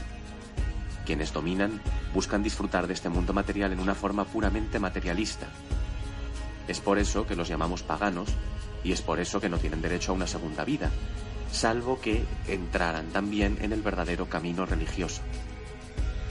Pero ojo, en el verdadero camino religioso, porque los payos son quienes han inventado todas las falsas religiones de este planeta. Han creado intermediarios entre el ser humano y la verdad. Se, han inventado el infierno, se han inventado el paraíso, para, pues creando esta falsa dualidad, eh, poder dirigir al ser humano como un rebaño hacia donde más les interese. En la cultura paya desde el primer momento se distinguió entre dos castas, aquella en el poder y el pueblo. En un inicio el engaño, la ignorancia y la crueldad eran máximas. Aquellos que no podían servir a la clase gobernante eran echados a los dragones y más tarde a los toros, las serpientes, los cocodrilos o los leones, todos los animales que simbolizan la raza paya. El emperador ya había descubierto lo mucho que rejuvenece la sangre de niños y se los comía usualmente. Se hacían sacrificios humanos generalizados y constantes, la población era convencida de que los dioses lo que querían era sangre humana. Para ello se utilizaban mesas sacrificatorias. La palabra actual mesa, bueno, la mesa que vemos hoy frente al cura cuando, cuando comulga con Dios, comulga con Dios comiéndose su carne y bebiéndose su sangre, cuerpo y sangre de Cristo, esa, esa, mesa es el resto de las antiguas mesas o misas sacrificatorias, donde millones de seres humanos han sido pasados a cuchillo la misa se sigue llamando misa. Los payos embalsamaban y momificaban a los muertos que podían costearse tal proceso, y después los enterraban en enormes sepulcros secretos en los interiores de las cuevas. ¿Por qué los ricos querían ser embalsamados y enterrados? Pues porque les habían engañado contándoles que así podrían acceder también a una segunda vida. Ese era el mejor negocio por aquel entonces y lo sigue siendo hoy. Antes de morir, el dinero del rico se va a los sepultureros y embalsamadores. En fin, en la cultura paya, donde todo es una trampa para explotar a otros, toda la población acepta tranquilamente, tanto ayer como hoy, que sus acciones en su vida dan igual, y que lo único que importa es tener dinero, en su caso para costearse una tumba, pero hoy que ya nadie cree en Dios y en la vida después de la muerte, ese dinero lo extraen de los tratamientos médicos, como la quimioterapia, que cumple la misma función que el enterramiento egipcio, exprimir una vida esclava lo máximo antes de que ya no pueda hacerse. Los que entonces se ocupaban de los oficios funerarios eran los cures, de donde viene cura, y cruz, curuz, su símbolo desde hace miles de años. El símbolo de la cruz vemos es una barra vertical que marca el lugar donde yace, barra horizontal, el difunto. Es donde se ha enterrado al difunto. El cure es el enterrador. Aquí vemos la adoración de Sol Ra, el Ankh, vemos, es una cruz. Es una cruz que termina en círculo, termina en el sol. En esta imagen vemos como el pare alza la barca que lleva a la otra vida. El escarabajo negro simboliza el oscure, que cavan tumbas para llegar a Sol Ra, que te dará una segunda vida, el inventado paraíso payo. Aquí vemos más curutzes en Mesoamérica. Es, vemos que es la misma cultura, los cures se dividen jerárquicamente en lores y lotes, y su jefe es el obispa, de donde viene obispo. Los lores, de donde viene la voz inglesa actual lord, planeaban la construcción y escondite de los sepulcros, mientras que los cures, los lotes y los idolater ejecutaban las obras. De idolater viene idólatra, quiere decir en lengua adorador de los muertos. Para los que no tenían dinero se organizaba una lotería de sepulcros, de donde viene la actual lotería, pues que entonces todo el mundo pagaba un poco y alguien, el, afortunado, pues le tocaba eh, el derecho a un sepulcro. La profesión de sepulturero era la más importante en el imperio payo, pues permitía recaudar importantes sumas de dinero tanto de los ricos que querían ser enterrados, con la mayor cantidad de oro posible, como de los demás, todos los cuales pagaban su entierro, o si no en su defecto pagaban la lotería, porque les habían dicho que esta era la única forma de conseguir una segunda vida y el payo hace lo que le han dicho sin investigar por sí mismo. Por eso es explotable. Los cure iban vestidos de negro de los pies a la cabeza a fin de no ser distinguidos en el interior de las galerías oscuras de las cuevas, y los lotes llevaban una capucha eh, terminada en punta con el propósito de rellenarla de paja para no hacerse daño en la cabeza al tropezar con un saliente rocoso y una cuerda trenzada en la cintura para bajar laderas rocosas y abruptas de las montañas. Vemos que este es todavía el hábito de los curas actuales. Junto a los cures, los rapados, con la cabeza afeitada, de ahí el término rapado, y vestidos de naranja solar se encargaban del culto en los témpalos y las pagodas, y en particular eran los encargados de la mesa o misa sacrificatoria. Los rapaiz o rapaz eran los monaguillos asistentes de los rapados.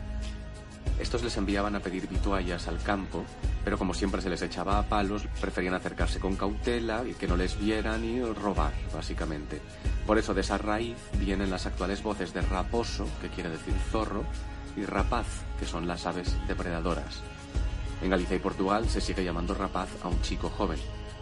Quedan todavía rastros de la presencia de los cures en la toponimia por todo el planeta. Así, aquí vemos cuevas en el Kurdistán, en la cueva de Batu en Kuala Lumpur. También los cures dan nombre a Curea, o al Escorial, cerca de Madrid, que también tiene importantes catacumbas. Aquí vemos la llamada silla de Felipe II en el Escorial, que se ha descubierto que no es tal, sino que en realidad es un altar betón prerromano, probablemente una mesa sacrificatoria de los cures que allí vivían.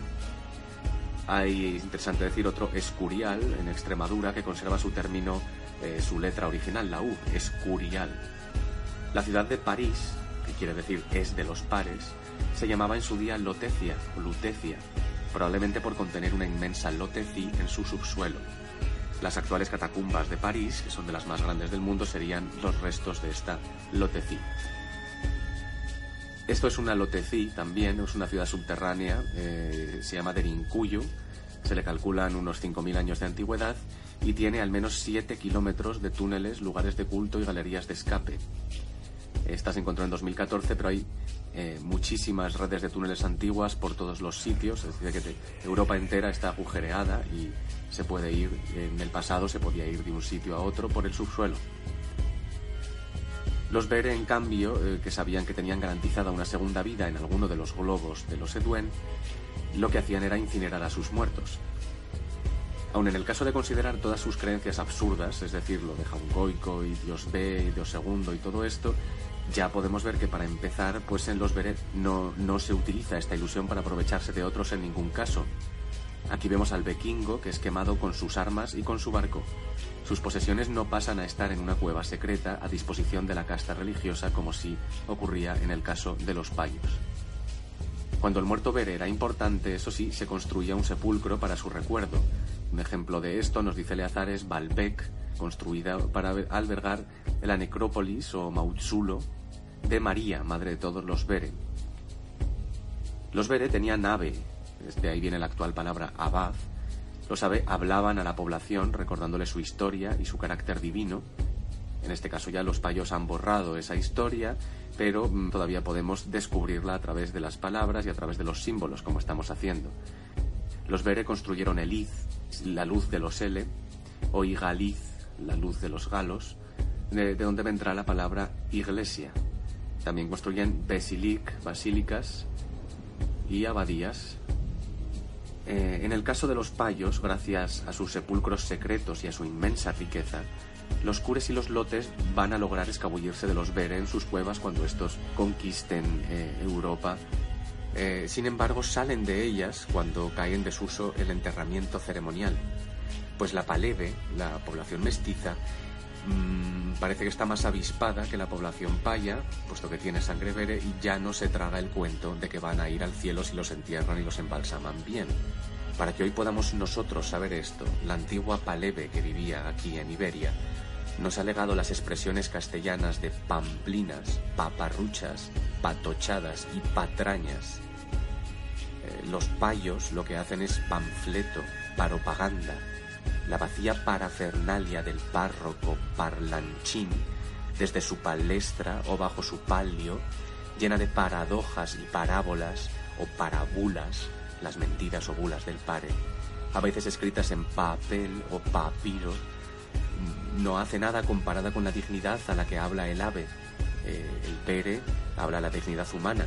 El payo es un palurdo, un paleto de pacotilla, un pardillo pasmado, patán, patético que no hace más que pavonearse, un patrón o patriarca del que solo te puede venir pagar o una paliza a patadas o el pánico del patíbulo, que es la elevación donde el payo te lleva con bulos, mentiras.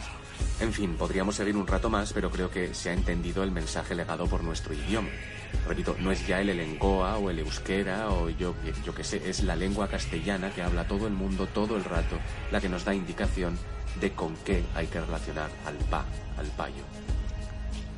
Con la invención de la religión pagana, el cristianismo, los cures y rapados abandonarán su ancestral oficio de sepultureros, como hemos dicho, y van a pasar a inventarse mil maneras de recaudar el dinero de los palebe. Eh, por ejemplo, van a crear la orden tempalaria, tempal, ar y o, hombres y mujeres armados del templo.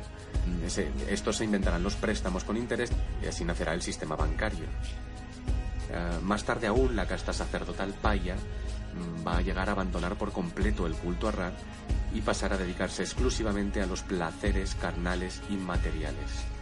Esa manera de pensar y obrar va a ser el motor de la vida moderna que hoy en día conocemos. Eh, son los payos quienes fundan el ateísmo, ate-o significa de puerta hacia afuera, pues el ateísmo crea un ambiente tal de múltiples y diferentes pensamientos, todos en principio válidos, que ello causa en el ser humano una confusión moral generalizada. Es decir, todos han olvidado que somos almas inmateriales encarnadas, que somos dioses creadores, y bueno, al olvidar esto, pues se facilita muchísimo la explotación del ser humano. Al mismo tiempo que el ateísmo, los payos también van a inventar el satanismo, que es la cultura antidios, eh, llevada por un personaje inventado al que llaman Adiabele, que es el diablo, es una burla a los Vélez. Aquí vemos a Satán, que está representado con cuernos de carnero, cuernos de P. Aquí lo vemos de nuevo junto al símbolo de la luna. Ahora bien, Satán también se describe pintado de rojo payo y la estrella de cinco puntas paya, va, el pentáculo, va a ser su símbolo. El lema del satanismo, cumbre absoluta del individualismo, do as thou will, haz lo que quieras, se va a asociar en tiempos modernos con algo malo y decadente, mientras que la obediencia al sistema legal y moral payo van a ser presentados como lo elevado. Por tanto, este es el truco, identificar la exploración individual y limitada del cosmos, que debería ser la base de nuestra cultura, con algo malvado, pervertido, eh, indigno. Pero esto es algo terrible, pues condena dicha exploración libre a extenderse sobre el terreno de la oscuridad, y atrae hacia ella a las hordas de drogadictos masoquistas traumados que conforman lo que hoy se suele entender por el underground. Cuando el verdadero underground no es oscuro sino luminoso y representa la vida pacífica y llena de intensidad emocional y descubrimientos de individuos que utilizan su vida para disfrutar de este bello mundo mientras aprenden y se construyen, cuya moral y respeto no procede de preceptos legales y religiosos inventados, sino de la naturaleza misma del ser, que ha nacido libre, feliz y ávido de experiencias. Tal individuo, que es cualquier niño humano, es en nuestra sociedad obligado pronto a someterse al sistema payo, perdido en el profundo laberinto del olvido, donde cada paso implica el esfuerzo de rellenar papeleos administrativos y cada camino lleva a ninguna parte. Su vida es un repetitivo mar de sufrimientos y sueños frustrados que los payos succionan con placer desde su pirámide. Dadle a like si os ha gustado y suscribíos. En este capítulo vamos a hablar del nacimiento de la Luna y aportaremos pruebas del enorme cataclismo de hace 12.000 años que está en el origen de las leyendas de la Atlántida y del diluvio universal. Bien, mucho tiempo después de colonizar buena parte del mundo, María, madre de todos los Bere, murió asesinada en el Obeidu, actual El Obeid, Sudán, tras ser apedreada por la tribu paya de los Caín. De ahí proviene, distorsionada claro está, la historia de Caín y Abel, el Bele, así como el intenso odio que por la raza Caín, que más tarde se llamará Yuda, sienten tanto Beres como Payos. A la vista de la crueldad reinante en la tierra y del daño producido a su querida María, Dios Todopoderoso decide castigar a la humanidad con un terrible impacto. Y así se produce el golpe, hace unos 12.130 años. Es un cataclismo que eh, se recuerda en las leyendas de todos los pueblos de esta tierra, llamado de diversas maneras, pero generalmente conocido como el diluvio universal. Gol es un impacto producido por Go. Se le sigue llamando así a la entrada del Bal-On, la buena esfera, en la portería, la cual en inglés se llama goal, meta, en el juego del fútbol.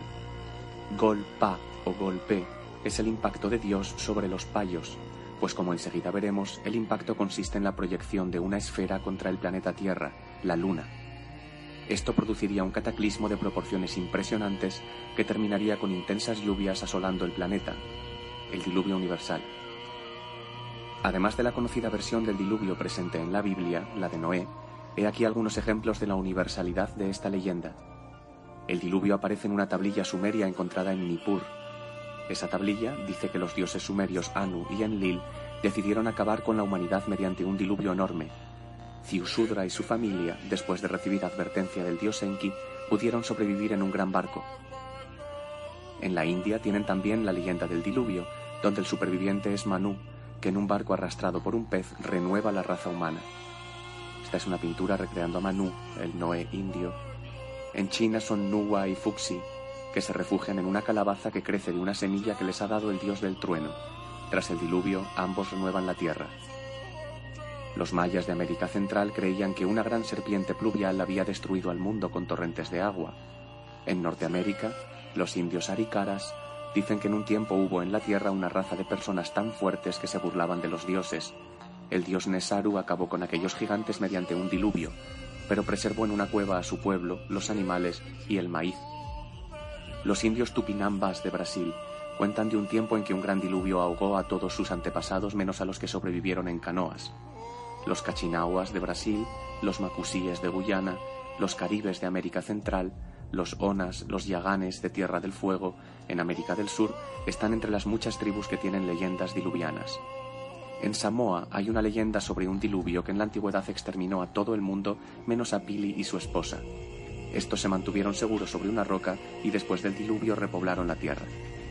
En las islas de Hawái, el dios Kane se enojó con los humanos y envió un diluvio para destruirlos. Solo Nu se salvó en un barco grande que finalmente encalló en una montaña. Los soyotos de Siberia, Rusia, finalmente, dicen que una rana gigantesca que sostenía la tierra se movió y causó la inundación universal. Un hombre de edad avanzada y su familia sobrevivieron en una balsa que él había hecho. Cuando el agua descendió, la balsa encalló en una montaña alta. Evidentemente el relato bíblico no pudo influir en leyendas de tribus perdidas en el Amazonas y en Oceanía, que poco saben de la Biblia incluso hoy en día. Tuvo por fuerza que tratarse de un evento real y catastrófico que sucedió en el pasado. Lo interesante es que la geología confirma la realidad de este evento, que habría dejado una huella en la forma de nanodiamantes encontrados en los sedimentos de esa época, estos nanodiamantes parecen proceder de una masiva explosión sucedida entonces. Esta sería la huella del cataclismo según los datos geológicos recopilados por Graham Hancock. Asimismo, la interpretación en 2017 de la piedra del buitre, del templo humano más antiguo conocido en Göbekli Tepe, sugiere el mismo evento y en la misma fecha. La piedra del buitre describe varias constelaciones, la posición en la que se sitúan coincide con aquella en la que estaban hace unos 12.900 años. La piedra muestra un hombre descabezado, sugiriendo que en ese momento hubo extensiva pérdida de vidas. En Göbekli Tepe, desde las entrañas del remoto pasado, alguien nos comunica lo que ha sucedido, y lo hace del modo más inteligente. Sabedor de que nadie hablará su idioma en el futuro, graba en una piedra, que no va a cambiar, lo que tampoco nunca va a cambiar, las constelaciones. Sabe que pueden calcularse su posición y por tanto la época, pues él lo ha hecho ya. No es posible idear un sistema más eficaz para comunicar un hecho y una fecha hacia el futuro distante. Según datos científicos, el cataclismo originó una edad de hielo que duró mil años, así como la extinción de diversas especies animales como el mamut lanudo. Tuvo un efecto drástico en la vida silvestre y el desarrollo humano, en 2018 se publicó un estudio de la Universidad de Kansas que demostraba un episodio extraordinario de quema de biomasa hace unos 12.800 años. Por tanto, vemos todas estas coincidencias. Esto no es una hipótesis desprovista de pruebas. Este cataclismo ha pasado. Ahora vamos a ir con la parte que es más difícil de digerir.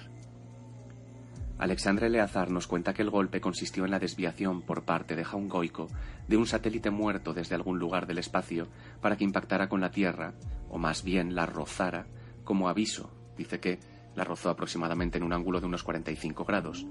Dicho satélite quedó después orbitando alrededor de la Tierra y hoy lo conocemos como la Luna. vemos que la Luna se encuentra a la distancia precisa de la Tierra como para tener el mismo tamaño relativo que el Sol a nuestra vista. Esto quiere decir, la Luna es capaz de cubrir exactamente al Sol durante los eclipses. Es decir, la Luna se superpone exactamente a Ra. Así, los payos a lo largo del tiempo han contemplado horrorizados como periódicamente ese astro muerto bloquea el amor de su Dios Padre al que adoran, dejándoles en la oscuridad. Pero bueno, ¿hay rastro de esta colisión del pasado? Pues hemos dicho que sí, eh, la huella que dejó la Luna al rozar la Tierra es hoy perceptible en la forma de los grandes desiertos del planeta, las zonas que se incineraron irremediablemente con el roce del satélite y que coincidían más o menos con las zonas densamente pobladas por los payos al momento del golpe. Además del rastro en la forma de nanodiamantes, allí donde la Luna colisionó contra la Tierra, la destrucción fue apocalíptica. En esa zona en concreto la atmósfera se calentó en miles de grados centígrados calcinando todo cuanto encontró a su paso. Es por eso que estas zonas continúan hoy siendo desiertos. El Gobi, eh, Irán, Mesopotamia, Arabia, el Sáhara. Nos indica Eleazar que el impacto fue tan monumental que alejó la órbita de la Tierra del Sol, provocando un descenso de las temperaturas y por tanto de la vegetación, así como el aumento de la duración de los años de 302 a 365 días. La Tierra se alejó de Ra. Dice Alexandre Leazar que la humanidad entera, junto con todos los seres vivos que poblaban el planeta, tuvieron que sentir una sensación en sus estómagos semejante a la que se produce cuando uno es lanzado al vacío. Las aguas de los mares se vieron sacudidas por tan terribles maremotos que las olas alcanzarían fácilmente cientos de metros de altura. El golpe también arrastró el continente americano, toda su placa tectónica, unos 4.000 kilómetros al oeste, creándose así la cordillera de los Andes, en el punto final del desplazamiento las rocosas en el norte de América. Esto dejó una grieta en el Atlántico, que no existía, rápidamente rellenada por las aguas. Este océano estaría durante miles de años lleno de tierra y vegetación flotando, lo que impidió su navegación y por tanto relegó al olvido mutuo a los dos continentes que ya no podían visitarse. Antiguos escritos fenicios y cartagineses nos hablan de estos lodos que impedían la navegación y sus últimos restos existen todavía hoy. Se trata del Mar de los Sargazos en el centro del Océano Atlántico. Todavía hoy crecen allí algas gigantes que dificultan mucho la navegación. Decíamos que toda la Tierra se convulsionó. Esto hizo también que los polos se desplazaran, así como el Ecuador. Zonas antes cálidas, por tanto, pasaron a ser frías y viceversa. La primera capital Ber en el Durado, quedó sumergida bajo las aguas y la antigua tierra donde estaba la capital del primer imperio payo, Manaos, se alejó también de Pangea, la tierra de los Pan, y se cubrió por completo de hielo. Esa es la actual Antártida. Aquí vemos supuestos restos de pirámides y ciudades en la Antártida. Hay mucho al respecto en Internet. Esto conformaría el mito de la Atlántida, así como el mito del Durado, que los españoles buscaban al llegar a América. Atelándida significa en el Engoa ate, puerta, landa, tierra, ida, que se fue. Así, la Atlántida no es una ciudad, sino una tierra, es el continente americano en su conjunto. Igualmente, la Antártida también hace referencia a una tierra que se fue, si bien no he podido descifrar el resto del término. Ambos continentes al retirarse crearon sus relativos océanos, Atlántico y Antártico. El sufijo ico significa relativos a esas tierras de las que hablamos. Esta es la razón de que los indios americanos, descendientes en su inmensa mayoría de los payos, totalmente incomunicados con sus hermanos del otro lado del océano, proseguirían usando la simbología del primer imperio payo, fundamentalmente el dragón o la serpiente. En Nahuatl es Xiuacotl, serpiente de fuego, mientras que en Europa y Asia el segundo imperio enarbolaría el león como su símbolo principal. También en América los payos prosiguieron construyendo pirámides, pirra, hasta tiempos recientes, mientras que en Eurasia esta costumbre fue poco a poco cayendo en desuso. Evidentemente las pirámides son un elemento arquitectónico puramente payo, un resto de la extensión mundial de su primer imperio que podemos ver por todas partes, en Egipto, en Mesoamérica, en Indonesia, en la antigua Sumer y hasta bajo el agua en las costas del Japón, sumergidas por el diluvio.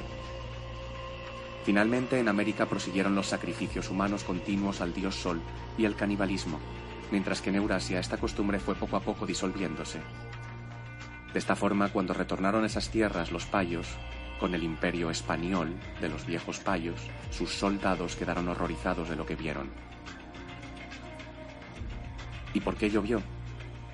Bien, pues el intenso calor producido por el golpe hizo evaporar enormes cantidades de agua que nublaron el cielo del planeta durante días, relegando a la humanidad a las tinieblas.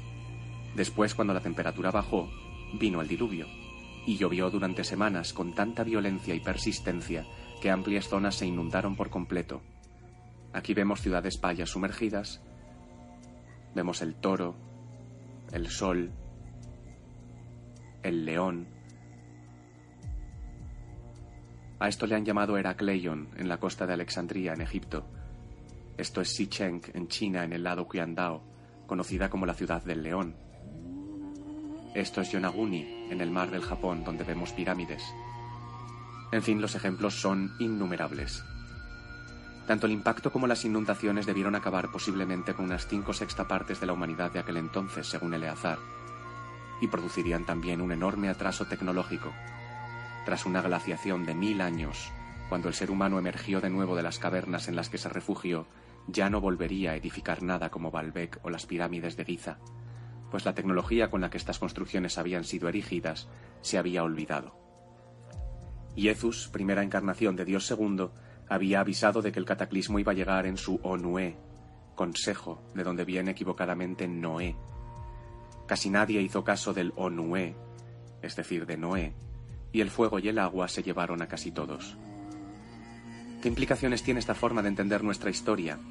Bueno, pues en primer lugar que antes de todo esto en la Tierra no había luna. Esto puede parecer absurdo, pero en realidad es conocido, y encontramos innumerables referencias a este periodo sin luna. Demócrito y Anaxágoras nos cuentan de este periodo prelunar, así como Aristóteles. Los indios chipchas de la cordillera de Colombia también relatan de esa época sin luna, así como muchos otros pueblos aquí y allá. La ausencia de representaciones de la luna también es patente en el arte rupestre de hace más de 12.000 años. En aquella época, el cielo nocturno siempre estaba oscuro. Tras el golpe y el diluvio nada volvería a ser como antes. La luna quedó rotando en torno al planeta, ocultando periódicamente a Ra y recordando a los payos que Dios Todopoderoso todavía puede decidir desplomarla sobre ellos y acabar con su reinado, pues como veremos queda por determinar el destino de este planeta por Dios B.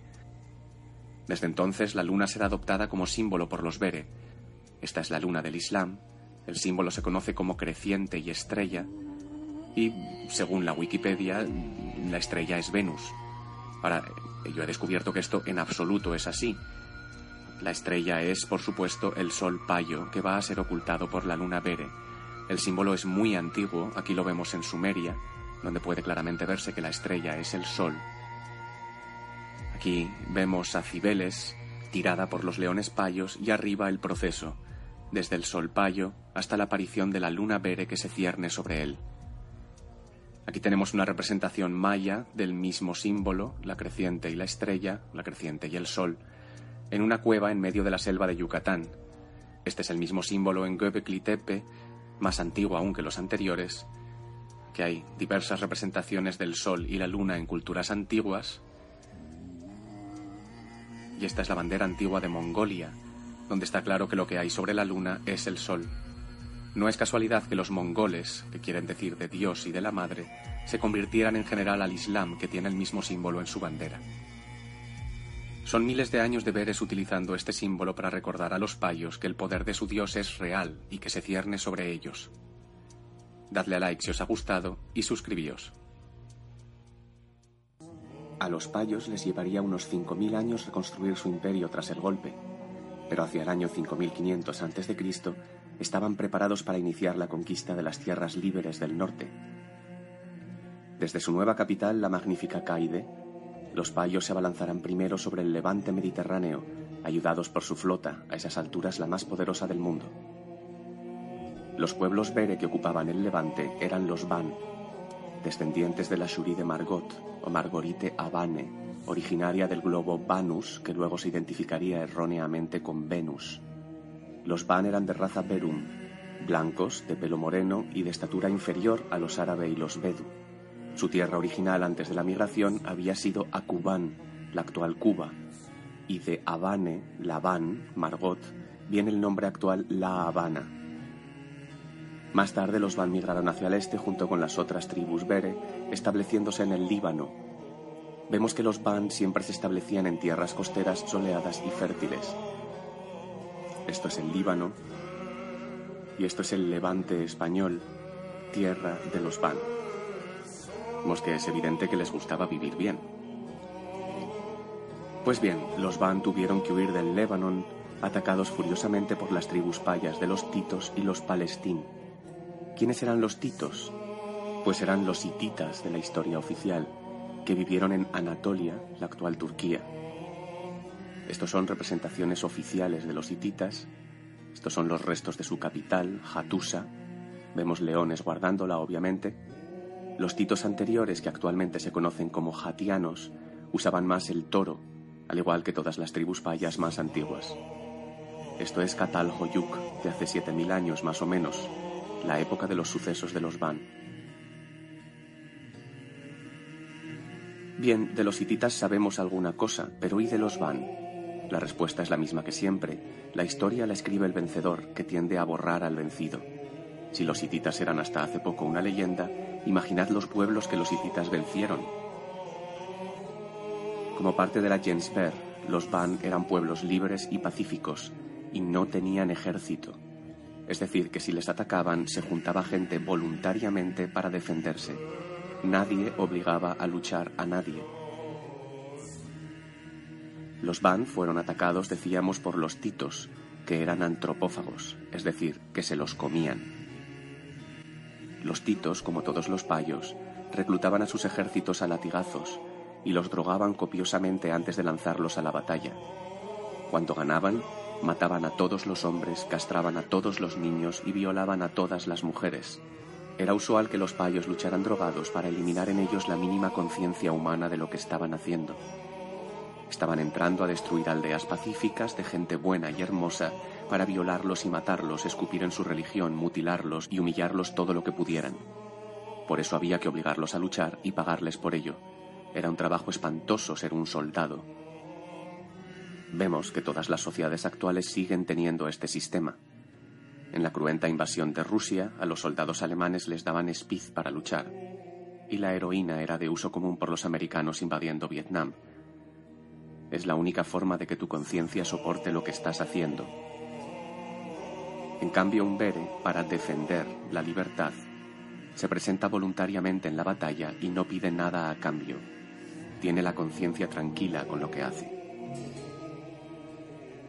Nos dice Eleazar que los refugiados Van que huyeron de la masacre de Lebanon fundarían estados en el litoral mediterráneo. Las tierras de Albania y de Levante, que siguen llamándose igual.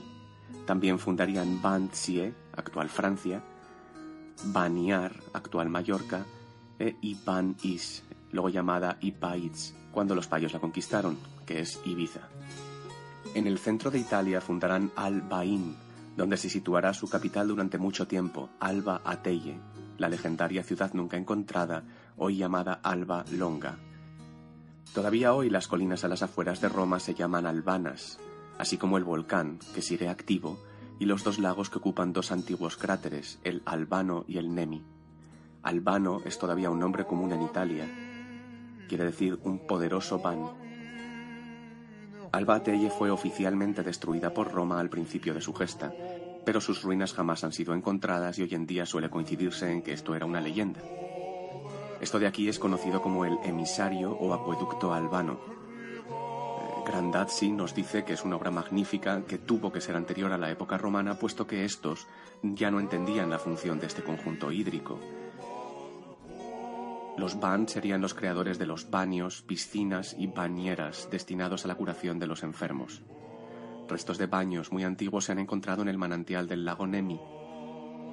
Los Ban también dan nombre a algunos de los instrumentos musicales antiguos, como el banjo o la banduria, ya que hay una bandura tradicional ucraniana. Aquí vemos un uh, cosaco tocándola, un hombre libre.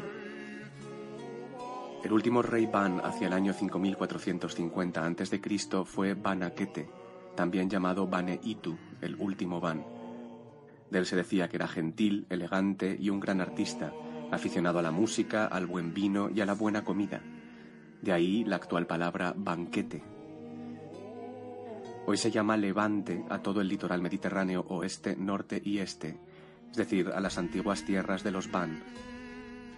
Esta es la extensión occidental del reino de los Van hacia el siglo VI a.C.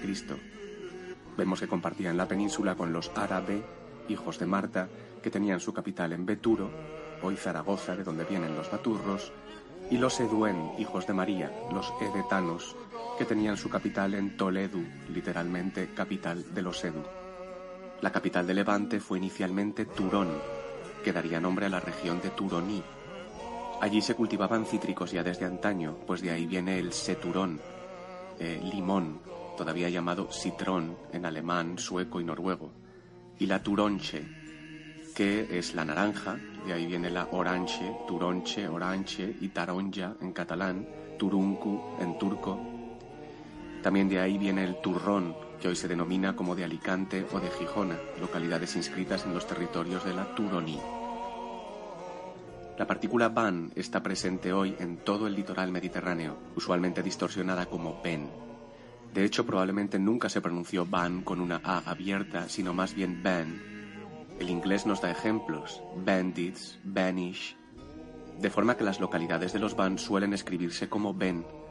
Así tenemos entre Cataluña y Cádiz Bañuls, Bañolas, El Vendrell, Bañeras del Penedés, Benissanet, Vandellós, Benifassà,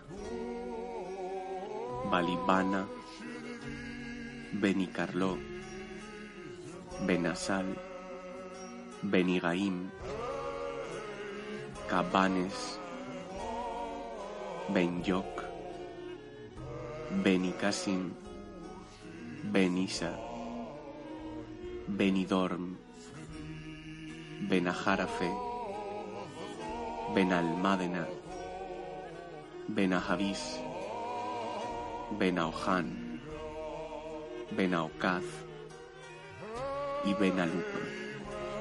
Lo curioso es que no encontramos esta partícula ben en ninguna otra parte de la península ibérica. Dada la extensión toponímica de este término, puede concluirse que en su día los Van se extendían hasta Cádiz. En el siglo 5500 a.C., la frontera de los Van con el Imperio Payo estaba marcada por el río Segure, que quiere decir es frontera. De esta palabra vendrá la castellana seguridad. La seguridad, vemos, se obtiene naturalmente detrás de la frontera. En su capital, Caide, el Mendón Atzipari, atacó el Levante y tomó por sorpresa las tierras Van hasta el río Segura, y a continuación, cuando estos organizan su ejército y lo envían hacia el sur, propone inmediatamente la paz. Paiz o Pais es de los payos, pidiendo se reconozcan sus conquistas y que Banaquete divida su reino entre sus hijos. El rey Van accede, pues desea la paz y la tranquilidad. La terampa de los payos ha funcionado. Treinta años después, los payos envenenan al rey de Albaincetu, uno de los hijos de Banaquete, y vulnerando el tratado de paz, invaden ese reino, venciendo al dividido ejército de los Ban. El rey Banaquete, deseando de nuevo la paz, pide un nuevo tratado que reconozca esa conquista y fije la frontera en el río Guadaipalén, o Ituria. Los payos, muy contentos, firman ese nuevo tratado definitivo y dan el nombre de Palancia a las nuevas tierras conquistadas. El término derivará en la actual Valencia. Nos dice Eleazar que se instala en Valencia una colonia china que iniciará el cultivo de arroz que da origen al todavía hoy plato típico de esa tierra, la paella. Y también iniciarán las fiestas todavía hoy típicas, las payas, que ha derivado en fallas. Los trajes típicos de fallera todavía tienen un aire oriental, el tocado en la cabeza es evidentemente el mismo que el de la famosa dama de Elche, de rasgos orientales, encontrada también en el Levante. ¿Sería la dama de Elche una fallera mayor? Bien, estos son los rastros de la antigua presencia china en Iberia, pero hay más. La misma palabra campesino, dice Leazar, viene de campa chino, chino del campo, o la palabra espada chin es chino con una espada. La misma palabra espada quiere decir es dada por el pa, es de los payos. Unos años más tarde, los payos vuelven a romper el tratado de paz e invaden de nuevo a los Van. Pero ahora Banaquete se encuentra en una situación desesperada. Está amenazada ya su nueva capital, Erruberegat, la actual Llobregat, al lado de Barcelona. Banaquete sufre tal vez de remordimientos al ver a un ejército payo mucho mayor que el que apareció décadas atrás frente al río Segura. Ve todo esto desde su vanguarde, fuerte del Ban, hoy Montjuic, de ahí vendrá la palabra vanguardia. Frente a Banaquete se halla el Mendón Paremenio, el pare que manda, que ya había exterminado a los Van en Lebanon, así como a muchos otros pueblos, y que por ello era llamado el Supare, el Pare Sol, de donde viene super y supra. Ahí está el Mendón Paremenio al frente de decenas de miles de payos traídos a la fuerza de todas las partes del imperio. Paremenio propone a Banaquete la paz perpetua a cambio de que le entregue una determinada cantidad de oro. Y ahí comienza el último engaño del rey Banaquete. El pare le señala una escalinata de madera de unos seis metros que tiene situada junto a su paldaquín y le dice que solamente debe colocar una moneda en el primer escalón y el doble de monedas en cada uno de los demás hasta llegar al último. Si no lo hace, morirá ahorcado y no habrá paz. Banaquete piensa que esto es muy poco oro y acepta el trato, pero cuando sus hombres tienen que colocar 1024 monedas en el undécimo escalón, un temor se apodera de ellos. Al llegar al decimocuarto escalón se requieren 8.192 monedas y básicamente ya no hay más monedas de oro en el reino de los Van. Esto dio origen a la leyenda del trigo y el tablero de ajedrez. La leyenda nos dice que el inventor del ajedrez pidió al rey como recompensa un grano de trigo por casilla, duplicándose en la siguiente. De tratar de rellenar el tablero según este principio, se precisarían las cosechas mundiales de 18.900 años. En fin, fuera o no fuera así, sea leyenda o verdad esta historia, el caso es que Banaquete fue engañado por los payos. Murió ahorcado en esa misma escalinata y más tarde su capital, Erruberegat, fue arrasada hasta los cimientos y sus habitantes pasados a cuchillo. Los payos cambiaron el nombre del pueblo de Berseleone por el de Barcay, Puerto Manso. A partir de ahí, los van supervivientes se organizarían en bandas, compañeros de la banda, o bandidos, los que se fueron de la banda, y acechando a los ejércitos payos en bosques y montes, impedirán durante mucho tiempo su avance hacia el norte en la cordillera pirenaica.